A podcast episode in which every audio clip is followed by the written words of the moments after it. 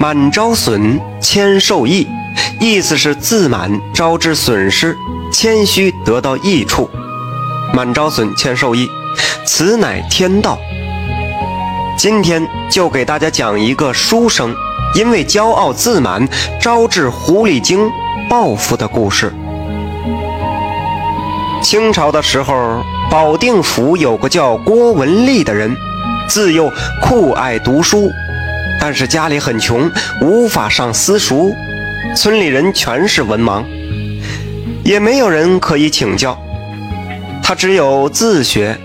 二十多岁了，写字笔画错的很多。后来呀，他家闹起了狐狸，吃的、穿的、用的，经常无故丢失。郭文丽很苦恼，但也无可奈何。一天夜里。郭文丽读书，趴在桌子上睡着了。等他醒来一看，放在桌子上的书卷被狐狸精涂抹，乱七八糟，严重的地方连字都看不清了；没被涂抹的地方，连起来勉强还能阅读。他心里非常生气，对着天空就是一番大骂。第二天，他写了几篇文章。准备拿到城里向一个老秀才请教。等到他到了县城，拿给老秀才看，只见上面又涂满了墨汁。郭文丽是非常尴尬，详细讲述了他被狐狸所迫害的事情。没想到老秀才仔细看了郭文丽被涂抹的文章，发现被涂抹的地方都是些长繁杂，应该删掉的。而被涂抹剩下的部分，确实是一篇完整精炼的文章。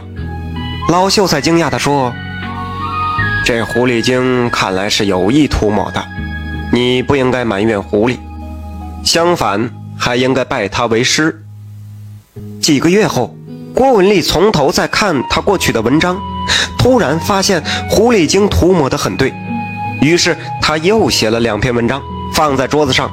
想观察一下会有什么情况发生。到了半夜，他迷迷糊糊的就睡着了。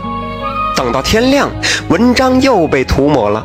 这样过了一年多，郭文丽的文章水平是大有长进。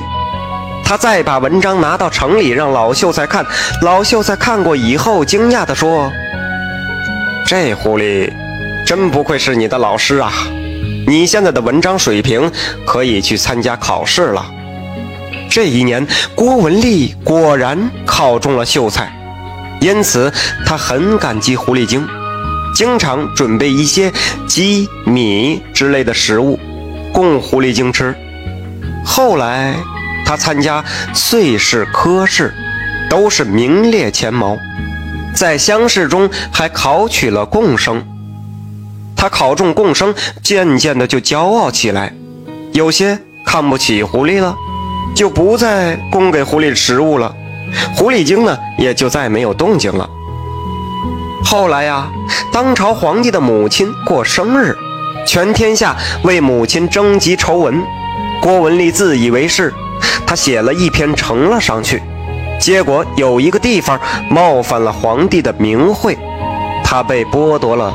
共生的待遇，削职为民，郭文丽是后悔不已。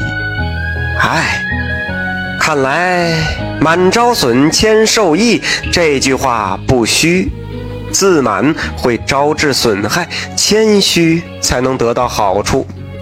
这是一条自然规律。稍稍有点名气就自以为是，结果丢了官。骄傲自满对人的危害。就是这样。